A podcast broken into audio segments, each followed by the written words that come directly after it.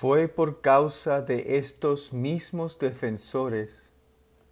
a quienes tenía intenciones de sumarse, por lo que sufrió su segundo encarcelamiento, esta vez en la mezquita de Amol, a la que se le condujo en medio del tumulto provocado por no menos de cuatro mil espectadores, y por su causa por lo que fue sometido al bastinado en la namaz jané del Moshtahed de la ciudad, hasta que le sangraron los pies, y después confinado en la residencia personal del gobernador. Fue por su causa por lo que le denunció el molá principal y le insultó la turba que, asediado, asediando la residencia del gobernador, le arrojaban piedras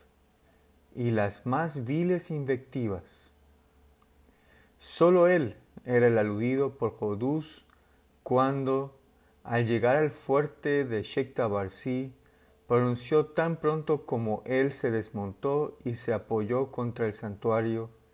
el versículo profético el Bahía Tolá, el remanente de Dios, será lo mejor para vosotros si sois de los que creen. Solo Él era el objeto de tan prodigioso elogio, la interpretación magistral del Sad de Samad, redactada en parte en aquel mismo fuerte por el mismo joven héroe, en las circunstancias más inquietantes, y cuya dimensión era equivalente a seis veces el volumen del Corán. Fue a la fecha de su revelación próxima, a lo que aludía la Loer Jorofat, revelada en Chehrik por el Bab en honor a Dayan, y en la que el, y en la que el misterio del Mostagaz fue revelado. Fue el, al logro de su presencia a lo que quedó encaminada por nadie más que el propio Bab la atención de otro discípulo, Molá Bajer, una de las letras del viviente. Fue exclusivamente a su cuidado a quien se entregó los documentos del Bab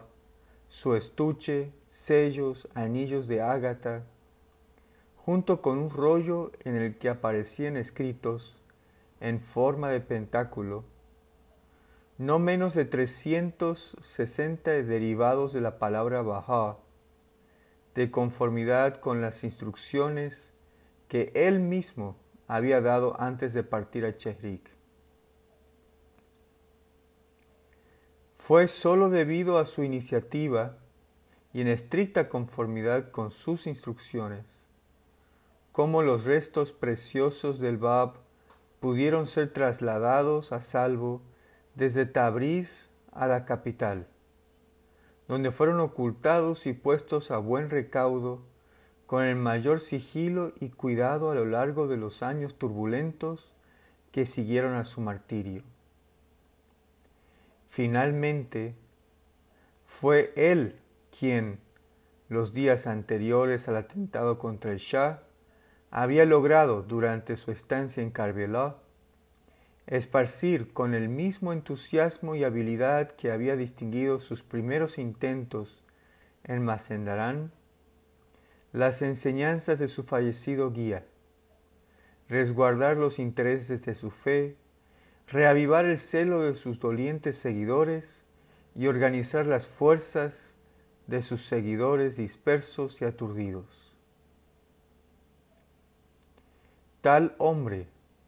con semejante historial de logros en su haber, no podía, como de hecho no pudo, escapar a la detención o a la furia de un enemigo vigilante y sobremanera excitado encendido desde el mismo comienzo, con un entusiasmo incontrolable por la causa que había abrazado, manifiestamente intrépido en su defensa de los derechos de los oprimidos, en plena flor de su juventud, dotado de inmenso ingenio, sin par en su elocuencia, dotado de una energía inagotable y de juicio penetrante, señor de riquezas y acreedor en toda medida a la estima, poder y prestigio asociados con un puesto envidiablemente alto y noble, y no obstante indiferente a toda pompa terrenal, recompensas, vanidades y posesiones, estrechamente asociado, por un lado, mediante su correspondencia regular con el autor de la fe que se había alzado a banderar, e íntimamente familiarizado por otra con las esperanzas y temores, los planes y actividades de sus exponentes destacados. A un mismo tiempo, avanzando abiertamente y asumiendo una posición de guía reconocido al frente de las fuerzas que se debatían por la emancipación de esa fe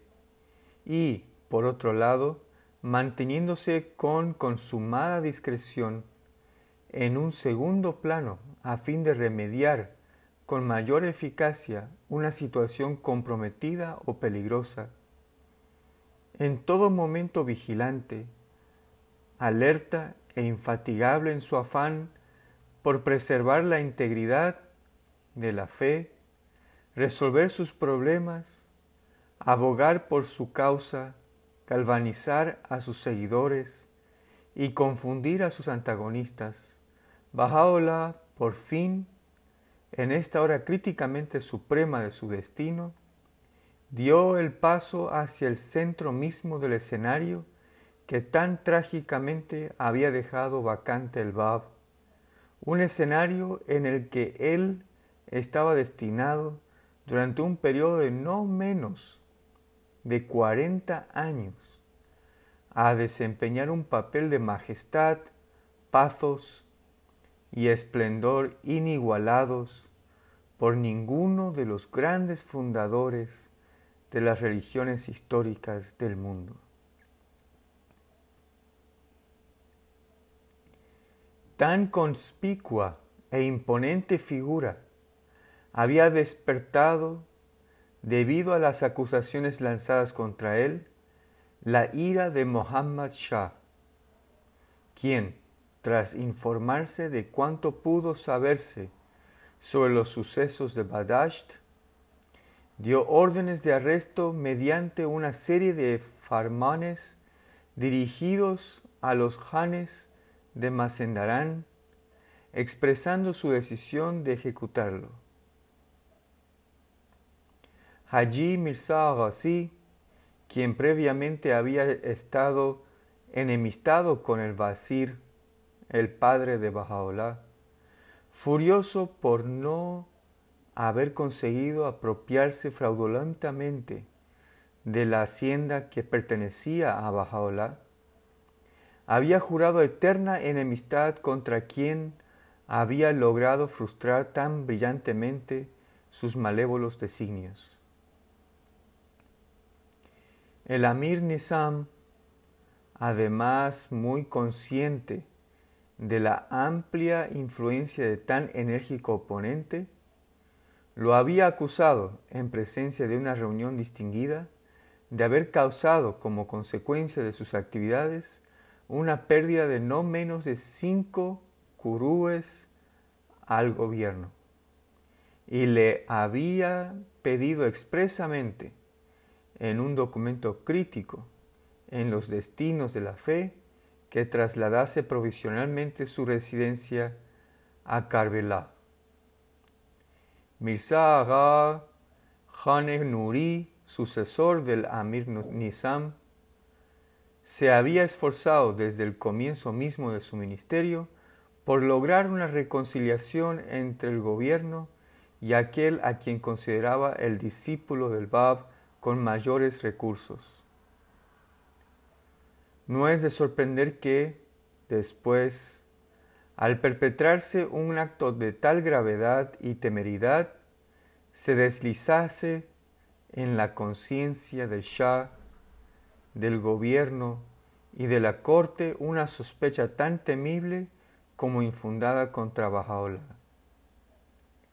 Primerísima entre ellos figuraba la madre del joven soberano, quien, iracunda, le acusaba abiertamente del asesinato de su hijo.